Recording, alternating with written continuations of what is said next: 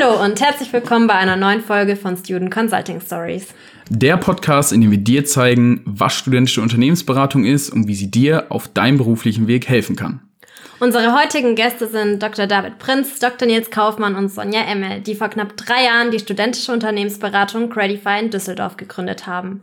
Entstanden aus einer Campuskonferenz an der Uni Düsseldorf zählt die TÖ mittlerweile circa 40 aktive Mitglieder, die externe Projekte in verschiedenen Branchen und Bereichen absolvieren. Wir möchten heute ein bisschen mehr über euch, eure Gründungsgeschichte, vergangene Herausforderungen und vor allem eure Learnings sprechen. Schön, dass ihr drei heute bei uns hier im Podcast seid. Hallo. Hallo, vielen Dank für eure Einladung. Hi, wir freuen uns hier zu sein.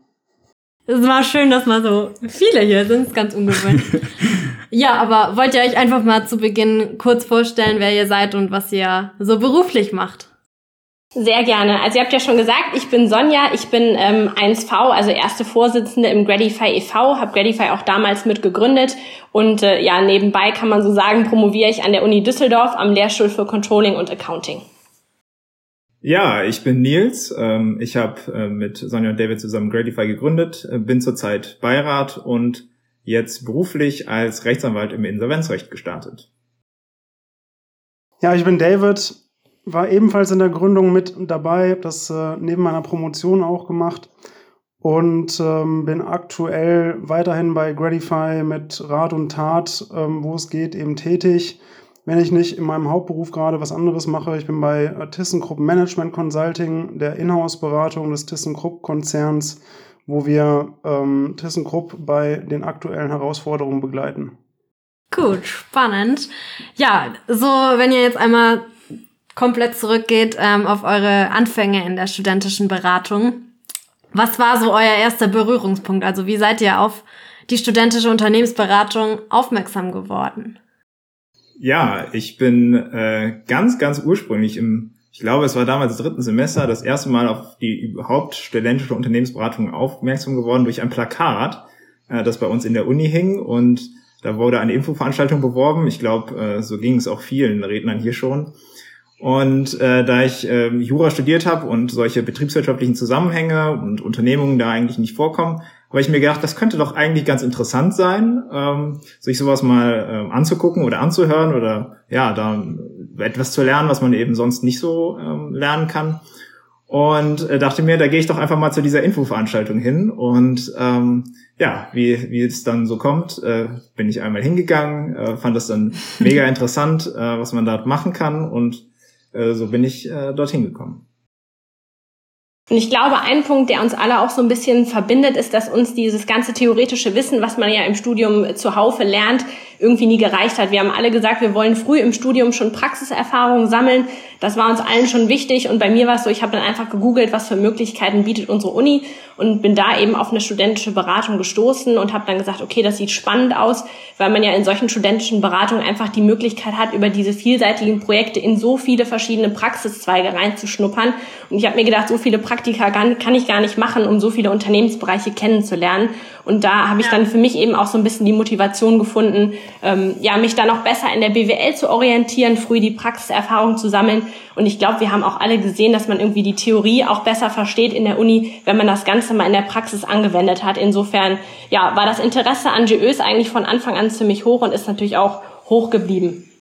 Ja, meine Erfahrungen ähm, liegen schon ein bisschen weiter zurück. Ich habe die gesammelt bei euch beim äh, bei Campus Consult in Paderborn. Dort habe ich meinen Bachelor gemacht und ähm, das wurde in einer Vorlesung vorgestellt. Klang sehr interessant und vielversprechend und dann bin ich da Mitglied geworden. Nach einigen Praktikern später und ähm, Erfahrung in der ja, großen Beratungswelt sozusagen ähm, bin ich zum Master nach Düsseldorf gegangen und habe mich dort aktiv informiert, ob es dort sowas auch gibt. Und das gab's. Und dann bin ich ähm, im Master dann in Düsseldorf ähm, ja weiterhin quasi GÖ-Mitglied geworden und geblieben. Mhm. Ihr ähm, habt ja jetzt auch gesagt, dass ihr irgendwie dann, beziehungsweise ihr, ihr habt ja alle Sonja ist noch in der Promotion, die Nils und, und David, ihr habt ja schon promoviert. Kanntet ihr euch schon, bevor ihr äh, in die GÖ gekommen seid? Äh, oder habt ihr euch erst dann da äh, so in dieser Dreierkonstellation, wie ihr jetzt auch heute äh, Vorstand seid, ähm, kennengelernt? Ja, wir haben uns tatsächlich erst da kennengelernt. Ähm, wir sind aus verschiedenen ähm, Zufällen zu sagen, die zusammenkamen, gemeinsam in den Vorstand gekommen von HAC und das hat uns quasi dann auch zusammengeschweißt und ähm, ja, uns zu einer Einheit gemacht, woraus letztendlich auch Gradify entstanden ist. Du hast gerade auch schon angesprochen, dass du quasi erst bei Campus Consult warst und dann zu einer anderen TÜ gewechselt hast. Wie ist das, wenn man jetzt von der einen TÜ zur anderen geht? Geht das so ganz problemlos oder sind da irgendwelche Hürden oder vielleicht nochmal neue Herausforderungen, die du erst meistern musst, dass du dann wirklich aufgenommen wirst? Mhm. Ja, ist eine, ist eine gute Frage. Ich bin äh, nicht, allerdings nicht direkt von einer JÖ in die andere gewechselt, sondern dann, dazwischen lagen ähm, Auslandssemester, zwei Praktika und ein paar Jahre an ähm, weiterer Reife meinerseits. Das heißt, da lag ein bisschen Zeit zwischen und Entwicklung. Und ähm, somit bin ich, während ich in der ersten JÖ bei Campus Consult komplett unerfahren und nichts wissend reingegangen bin und ähm, für mich, wo für mich alles neu war, ganz anders dann bei HAC gestartet. Da war ich dann schon mal ein halbes Jahr in der Beratung und bin eher mit dem, mit dem Gedanken reingegangen, wie kann ich hier eigentlich Mehrwert stiften? Ähm, was machen die und kann ich dazu beitragen? Und ich glaube, das konnte ich dann auch ganz gut ähm, mit der Erfahrung und, und ähm, den Tools, Tricks und Kniffen, die man dann von den, ich sag mal, Großen gelernt hat. Ähm, somit nicht ganz vergleichbar. Also die Jeux sind auch nicht vergleichbar untereinander, natürlich, aber ich glaube, die beiden Zeitpunkte in meinem Leben, zu denen ich in den Jeux war, sind ebenfalls nicht vergleichbar. Ja, aber du musstest jetzt nicht irgendwie dann zweimal ein Anwärterprojekt oder so durchführen. Doch, tatsächlich schon. Also sowohl bei Campus so. Consult als auch bei HAC dann. Da ist dann auch der wesentlich äh, schon länger, der schon seit Jahren dort ähm, sitzende Nils, der heute ja auch hier ist, mein Anwärter Projektmentor gewesen. Und das war eigentlich der erste Berührungspunkt. Ach, witzig. Interessant. ähm, wenn ihr euch jetzt mal so ein bisschen an eure Anfangszeit in der GÖ zurückerinnert, David, bei dir war es dann jetzt Campus Consult, bei Sonja und Nils war es dann HHC, so vielleicht so die ersten ein, zwei Monate. Ähm, was habt ihr dort erlebt und, und welche Erfahrungen konntet ihr auch so am Anfang äh, in der, in der GÖ mitnehmen? Also ich glaube, eine wesentliche Sache, die man jetzt auch im Vergleich zu Praktika nicht, ähm, nicht lernt und in GÖs halt gut mitnehmen kann, ist so das Thema Teamführung oder auch Strukturierung von Teams, wenn man die für Projekte zusammensetzen muss und auch zu gucken, welche Stärken bringen eigentlich die Leute mit, wie setzt man die Teams zielgerichtet zusammen, nach ihren Interessen, nach ihren Stärken. Also ich glaube, das haben wir alle relativ früh auch mitnehmen können. Und dann natürlich bei Gradify letztlich auch das ganze Thema Gründung. Ne? Wie gründe ich überhaupt so ein kleines Unternehmen? Worauf kommt es an von rechtlichen Themen, von Marketing-Themen? Themen, Personalthemen. Da war irgendwie ja die ganze Bandbreite mit dabei. Was mich von Anfang an fasziniert hat, ähm, ist das Thema einfach Wirksamkeit und, und irgendworauf Einfluss haben. Also ich war mit meinem Studium nie so wirklich ausgelastet. Wir mussten sehr viel auswendig lernen. Ähm, es war sehr viel Theorie, aber mir fehlte dann irgendwo auch die Anwendung und, und ja, die wirkliche Umsetzung von Dingen. Ähm, ich war nebenbei noch, noch immer Werkstudent ähm, während meiner ganzen Studienzeit. Da hat man das zum Teil schon gehabt, aber in den GÖs habe ich dann das erste Mal wirklich ähm, dieses Gefühl von, von wirklicher Wirksamkeit und dem Einfluss sozusagen auf bestimmte Outcomes miterleben können und das Gefühl, auch wirklich was gestalten zu können mit dem, was man in der Theorie gelernt hat. Und das fand ich wirklich besonders cool. Ähm, also ein Einfluss auf, auf bestimmte interne Strukturen, aber insbesondere auch ähm, in den Projekten, die man mit den Unternehmen gemacht hat. Und das in so vielfältiger Art und Weise und sogar in leitender Art und Weise, ähm, das kann ich wirklich sagen, das bietet einem kein Praktikum und keinen Werkstudentenjob. Ja, ähm, ich fand äh, auch die ähm, die Insights, die man eben durch so eine studentische Unternehmensberatung bekommt, ähm, super interessant, weil man die ja im Studium tatsächlich nicht lernt Und noch dazu habe ich jetzt kein BWL studiert, sondern eben nur Jura. Da hat man mit Unternehmen wirklich nur auf dem Papier äh, als Namen irgendwas zu tun. Und äh, das hat mich dann relativ früh begeistert, ähm, dass man da ja Insights über Unternehmen, aber auch über sich selber äh, bekommt, die einem halt dann fürs spätere Leben äh, ungeheures, ähm, ja, ich sag mal, unternehmerisches Allgemeinwissen bieten. Einfach dadurch, dass man viele unterschiedliche Projekte kennenlernt, unterschiedliche Herangehensweise für verschiedene Projekte und eben dann natürlich auch die Unternehmen, die dahinter stehen. Und zudem, das fand ich auch an, oder finde ich an diesen, an GÖs immer sehr schön, äh, ist, dass es keine ähm, so krass vorgegebenen Strukturen gibt. Also natürlich hat jede GÖ seine eigenen Strukturen, die, die es auch nicht ohne Grund gibt, aber man hat eben trotzdem sehr viel Freiheit, um ähm, da mal was Neues auszuprobieren, um ja auch eigene Gedanken mal in die Praxis umzusetzen äh, um sich sozusagen mal so ein bisschen auszuprobieren, auch um dann festzustellen, dass ähm, man mit seinen neuen Ideen eben äh, gescheitert ist und alte Strukturen doch ihren Grund haben oder sowas. Aber äh, das ist halt etwas, was man, finde ich, in keinem Praktikum, in keinem Studium nirgendwo lernen kann, sondern sowas muss man ausprobieren und da bieten halt JÖs eine super Grundlage für.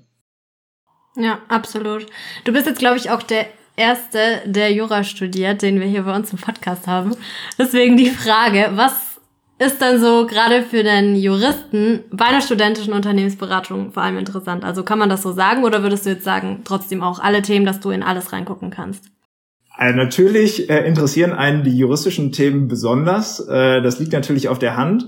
Und was da natürlich besonders interessant ist, ist, äh, dass man ja dann versuchen muss, sein theoretisch erlerntes Wissen irgendwie in diese Beratung sozusagen anderen mitzuteilen. Also das klingt natürlich jetzt super einfach, aber ähm, das waren so für mich am Anfang so die interessanten Stellen, äh, wie man ja sein sein Jurawissen sozusagen erstmal der eigenen JÖ verkaufen äh, kann und will sozusagen äh, und sich da einbringen kann und so dann das erste Mal seine seine Fähigkeiten anwenden können muss und das ist ja immer schon ein Prozess an sich, sowas rüberzubringen, sowas zu entwickeln, äh, auch über Probleme dann nachzudenken, die man ja im Studium gar nicht so hat.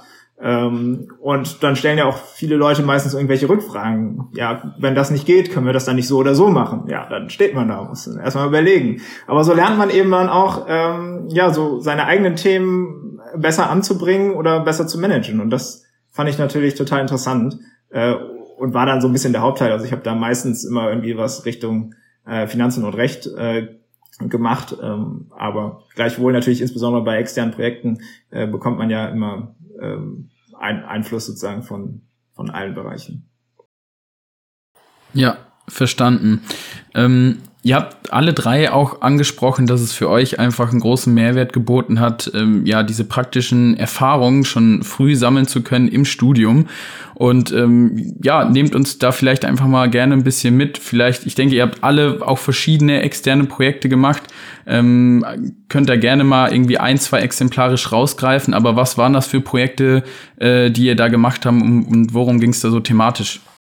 Ja, also ich glaube, ähm, so richtig, ich sag mal, so ein Standardprojekt oder Projekte, die sich häufig wiederholen, kann man so gar nicht nennen. Also ich glaube, im Laufe der Zeit, ich habe mal im Kopf nachgezählt, irgendwie an, weiß nicht, ich habe an knapp 30 externen Projekten schon mitgearbeitet und die waren alle wirklich sehr, sehr unterschiedlich. Also wir haben teilweise in DAX-Konzernen mitgearbeitet, da haben wir Startups in Startup Accelerators unterstützt. Wir haben in Controlling-Abteilungen für die ähm, agile Strukturen implementiert. Wir haben Projekte mit großen Beratungen gemacht. Wir haben mit Private Equity Unternehmen und den Beteiligungsunternehmen gearbeitet. Wir haben aber auch so klassische Projekte gemacht. Das heißt, mit Startups zum Beispiel gearbeitet, für die Businesspläne geschrieben, Gründungsstipendien für die geholt. Ähm, aktuell arbeiten wir auch relativ viel mit dem Mittelstand. Da kommen dann so Themen wie Strategien zur Kompensation von Umsatzeinbrüchen oder wie macht man eigentlich eine strategische Neuausrichtung. Also das waren irgendwie so verschiedene Projektthemen, die wir schon mal so im Laufe der Zeit bearbeitet haben. Da wir hm, auch jetzt eine relativ lange Zeit Vorstände waren in der Dreierkonstellation, sowohl in der vorherigen GÖ als auch bei Gradify, haben wir da ja das ein oder andere Projekt wirklich mitmachen können. Sowohl, was man ja immer als Vorstand macht, projektbegleitend in irgendeiner Form dabei sein, aber eben auch als äh, Projektleitung oder wirklich im Projekt selber in irgendeiner Rolle mit dabei sein. Das heißt, wir waren eigentlich bei fast jedem Projekt, ähm, was in der Zeit gelaufen ist, in irgendeiner Form mit dabei. Also das heißt, da hat man echt einen größeren und sehr, sehr, sehr spannenden Einblick und ähm, auch eine große Vielfalt an verschiedenen Projektarten. Ich glaube, Herzensprojekte von mir sind natürlich immer Themen im Bereich Innovation, weil ich glaube, da können wir wirklich Mehrwert bieten mit ähm, dem, ähm, sage ich jetzt mal, out-of-the-box-Denken von Studenten, was eben durch ähm, ja, alteingesessene Organisationen teilweise so nicht mehr vorhanden ist und da einen frischen Blick drauf geben. Zum anderen sind das alles, was mit Ausgründung und Gründung zu tun hat. Das ist, was mir immer besonders Spaß macht. Und da haben wir jetzt auch schon eine, eine große Palette an Erfahrungen sammeln können. Und ähm, auch alles, was in den Bereich Marktstudien geht, da durch unsere, ja, ich sag mal, Uni-Welt, Uni-Karriere, sowohl als Student als auch als ähm, Doktoranden, da viel Wissen da ist und das im praktischen Bereich auch immer sehr, sehr gut ankommt. Was man ja. vielleicht auch noch zusätzlich sagen kann, ist auch noch mal zur Länge unserer Projekte. Das wird man auch irgendwie gefühlt immer mal wieder gefragt. Also man kann jetzt auch nicht irgendwie sagen, wie so eine Standardlänge von Projekten ist. Manche sind vielleicht in einem Monat abgeschlossen. Wir hatten aber auch schon Projekte, die gingen dann fast ein Jahr lang. Ähm, also das ist auch eben immer sehr unterschiedlich und kommt darauf an, ähm, ja, wie tief solche Projekte auch gehen, wie viel Folgeprojekte man im Zweifel auch noch bekommt. Also das ist auch sehr, sehr unterschiedlich bei uns. Äh ich finde, ähm, eine der Hauptsachen, die ich ähm, so aus den Projekten immer gelernt habe, ist, äh, äh, dass man lernt, mit Situationen umzugehen, äh, die man vorher so nicht kennt äh, und auf die man auch vielleicht so nicht vorbereitet war.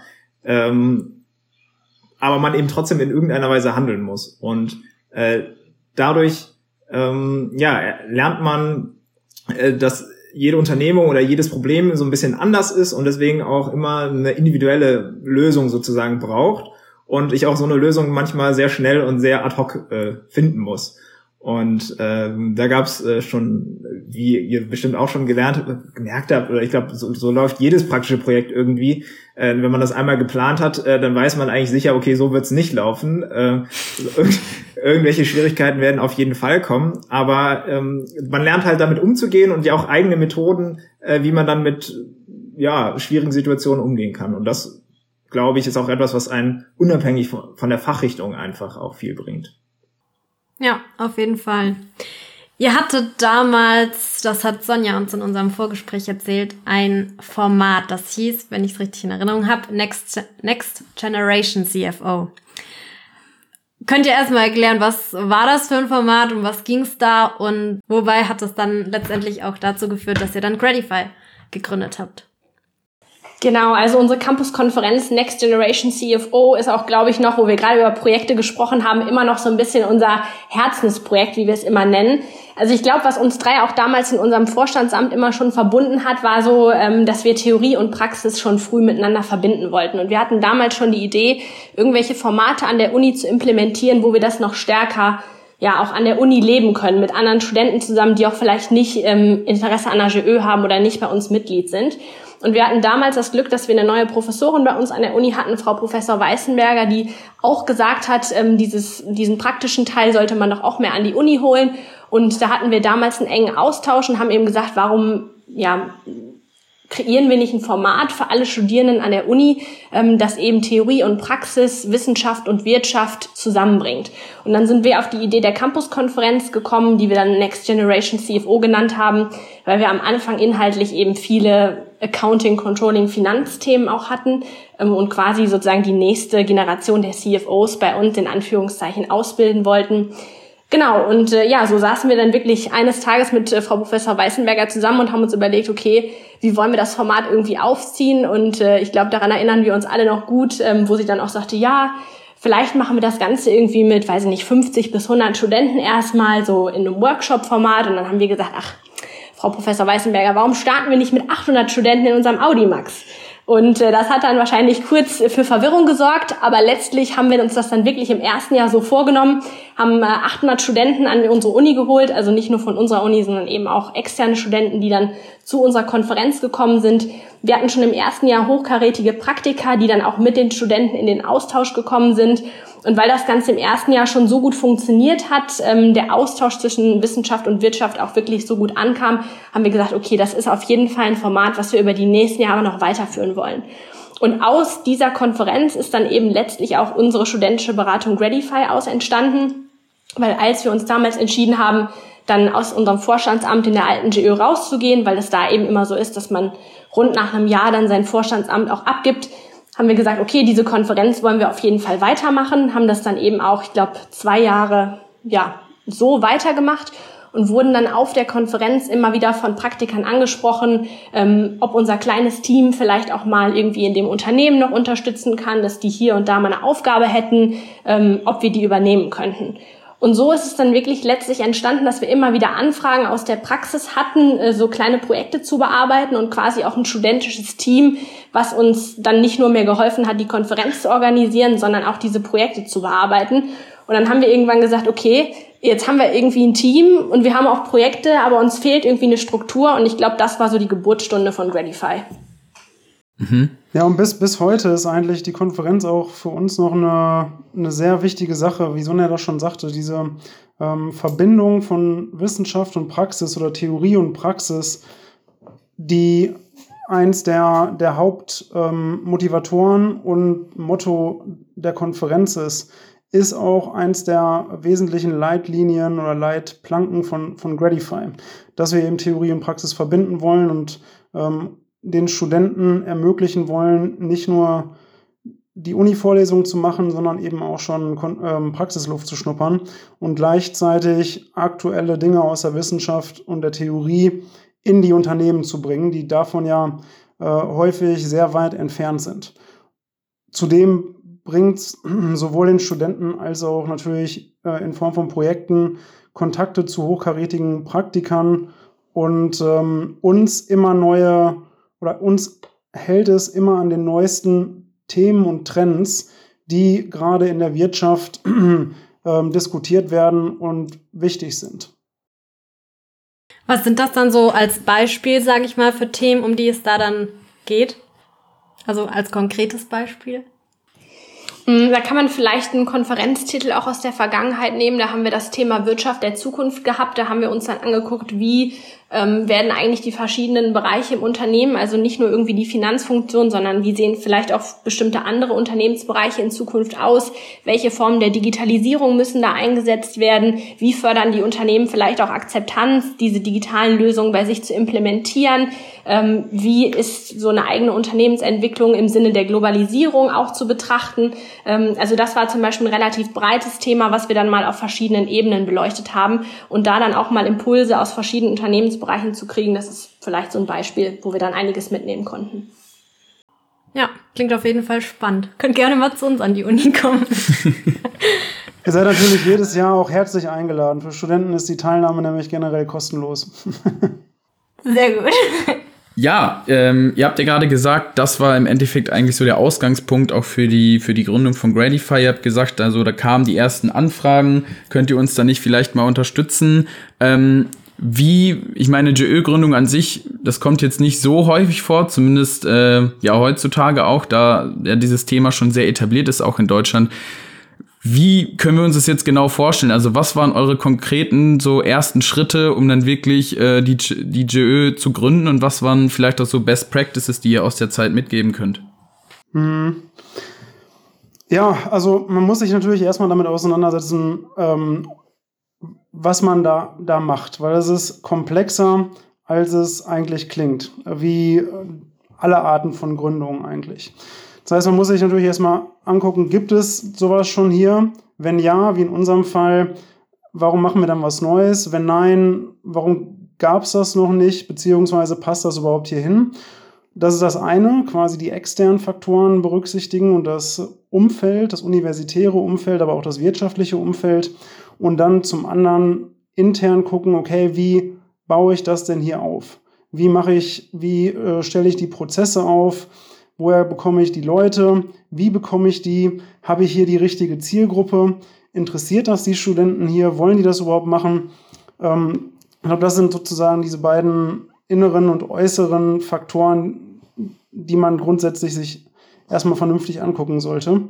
Ähm, und dann eben mit dem Umfeld zu sprechen, den Professoren, ähm, aber eben auch Recherche zu machen bei Unternehmen, ob und wie man dort reinpasst. So und im Inneren auf der anderen Seite muss ich alle Bereiche der Wertschöpfungskette von so einer GÖ abdecken.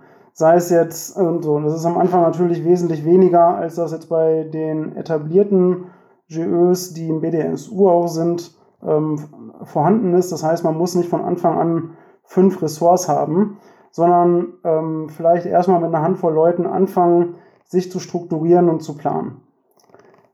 Ähm, was die externe Seite angeht, ist dann sich zu fragen, okay, woher kriege ich Projekte ähm, und wie kann ich die dann wirklich durchführen.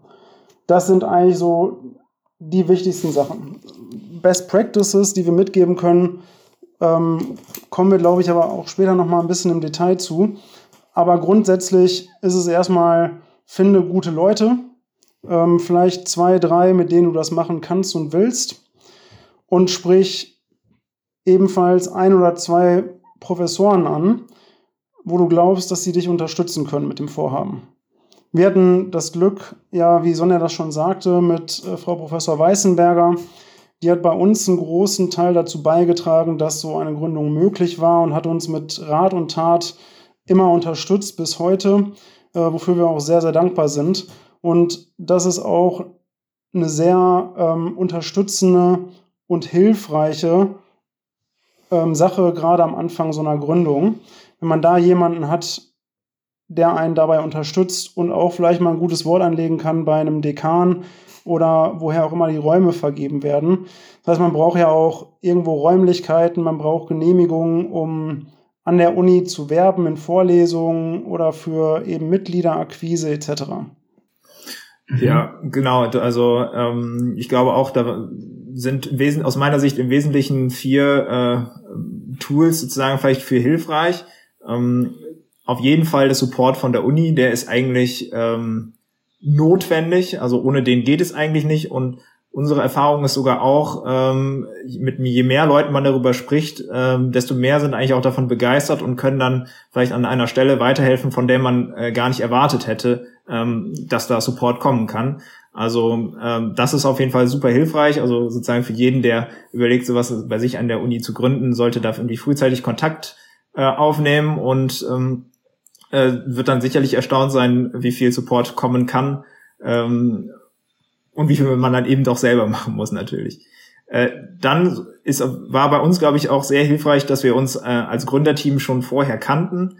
Ähm, wir wussten also zumindest so ungefähr, äh, wie wir arbeiten, wie wir unter Stress arbeiten, äh, wie so ein bisschen unser Spirit ist und eben auch das Vertrauen hinreichend da ist. Das heißt, ähm, wir waren jetzt quasi nicht so völlig äh, zusammengewürfelt, sondern kannten uns eben zumindest schon so ein bisschen. Und ähm, dann als dritten Punkt, ähm, was ich, ist es auf immer, ist es immer sehr hilfreich, auch zu schauen, äh, was andere GEs so machen. Also wir haben uns immer so ein bisschen nach Vorbildern umgeschaut, haben immer geguckt, ähm, wer in welchem Bereich irgendwie was gut machen könnte und uns da immer angeguckt, okay, wer ist unser Vorbild, wie möchten wir sozusagen irgendwann mal sein und haben uns dann da auch irgendwelche Techniken zur Mitgliederakquise oder ähm, Projektakquise abgeguckt oder äh, auch insbesondere natürlich zur internen Struktur.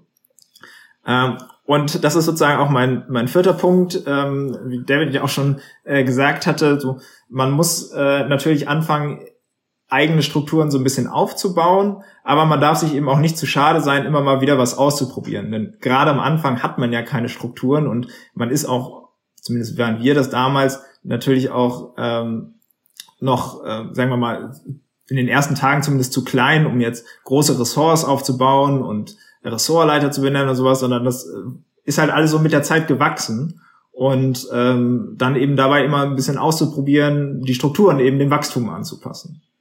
Mhm. Ähm, jetzt das ist vielleicht ähm, ja eine Frage, die ist mir gerade so spontan aufgekommen.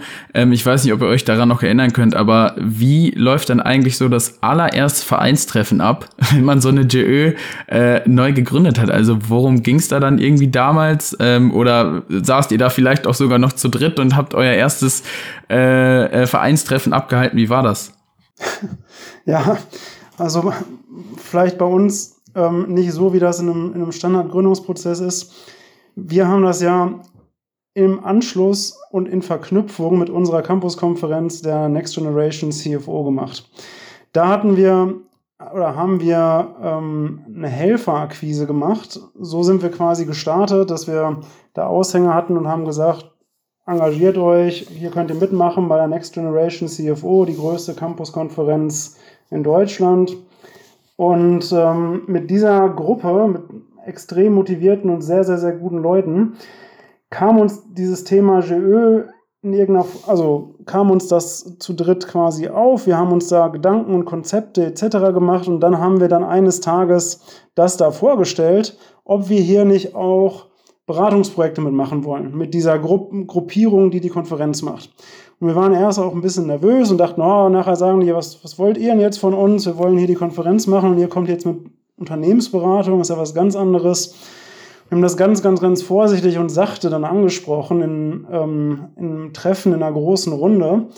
Und wir waren überwältigt von der Begeisterung, die dann, die dann von den Leuten zurückkam, die dann Ideen gesponnen haben ohne Ende und, und eingebracht haben, sodass wir dann an dem Abend, glaube ich, ähm, neben natürlich äh, zwei, drei lockeren Bierchen, aber bis, bis die Security uns rausgeschmissen hat, an Ideen zur Umsetzung und ähm, zum Aufbau der GÖ gesessen haben. Also das war das erste Treffen, was, was äh, den Grundstein mitgelegt hat. Mhm. Ähm, vor welchen Herausforderungen standet ihr denn dann ähm, ja, zu Beginn auch äh, eurer, eurer Gründungszeit mit der JÖ? Ja, also Herausforderungen gab es natürlich in allen Formen und Farben. Ähm, zum Glück, sage ich mal, waren wir schon mal in einer GÖ im Vorfeld. Ich glaube, wenn man das vorher noch nie gesehen hat, ist es noch herausfordernder, als es eh schon ist. Mhm.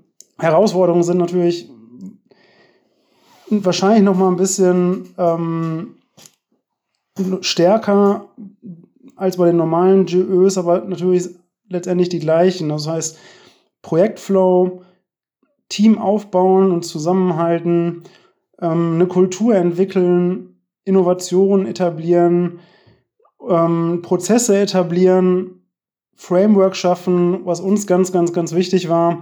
Damals, ähm, wir wollten nicht, wie wir das vorab erlebt hatten, ähm, sozusagen so viel Verwaltungsaufwand schaffen, dass es irgendwie so ein Selbstverwaltungsapparat wird. Das war für uns ein ganz wichtiges Thema. Wir haben agile Frameworks und Methoden dann eingeführt, hatten selber aber jetzt auch noch nicht die wahnsinnige Erfahrung in diesem Bereich. Und das dann beim Neuaufbau ähm, einzuführen, wovon man selber auch nicht so viel Ahnung hat, war schon sehr viel, äh, hat, war eine große Herausforderung und hat hier und da auch mal angeeckt.